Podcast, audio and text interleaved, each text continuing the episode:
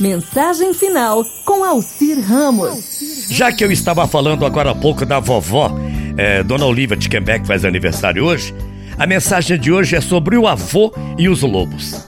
O vovô disse ao seu neto que veio com ele com muita raiva de um amiguinho que lhe havia feito uma injustiça.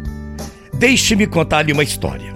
Eu mesmo, algumas vezes, senti grande ódio daqueles que aprontaram tanto sem qualquer arrependimento daquilo que fizeram. Todavia, o ódio corrói você, mas não fere o seu inimigo, disse o vovô pro netinho. É o mesmo que tomar veneno, desejando que o seu inimigo morra. Lutei muitas vezes contra esses sentimentos. E o vovô continuou. É como se existisse dois lobos dentro de mim. Um deles é bom e não magoa. Ele vive em harmonia com todos ao redor dele e não se ofende quando não se teve intenção de ofender. Ele só lutará quando for certo fazer isso e da maneira correta. Mas o outro lobo, ah, esse é cheio de raiva, disse o vovô pro netinho. Mesmo as pequeninas coisas o lançam num ataque de ira, de fúria. Ele briga com todos o tempo todo, sem qualquer motivo. Ele não pode pensar, porque sua raiva e o seu ódio são muito grandes. É uma raiva inútil, pois sua raiva não irá mudar coisa alguma.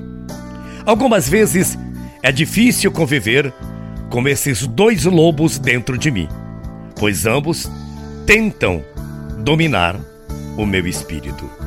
E o vovô continuou falando a história para o netinho desses lobos, e o netinho prestando a maior atenção.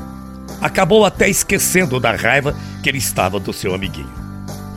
O garotinho olhou intensamente nos olhos do vovô e fez a seguinte pergunta: O senhor disse dois lobos. Qual deles vence, vovô? Aí o vovô deu um sorriso e respondeu bem baixinho para o seu netinho. É difícil pensar em amar alguém que você gosta e é difícil pensar em amar alguém que você não gosta. Amar quem o prejudica ou amar alguém que te ofendeu. Mas, por mais que tentemos ou que queiramos, a verdade é que o ódio corrói nosso espírito e somos os maiores prejudicados. O netinho não me entendeu muito e o vovô tornou a repetir. Aí, para fechar, o vovô disse para o netinho: Pense em como você pode amar nosso semelhante, não importando o que ele fez ou qualquer que tenha sido a atitude dele. Afinal, você nunca deve se esquecer o ódio corrói.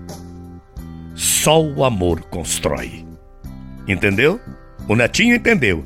E você também deve ter entendido. Muita paz e muito axé. A gente volta amanhã. Boa semana, bom dia, morrendo de saudades. Tchau, feia.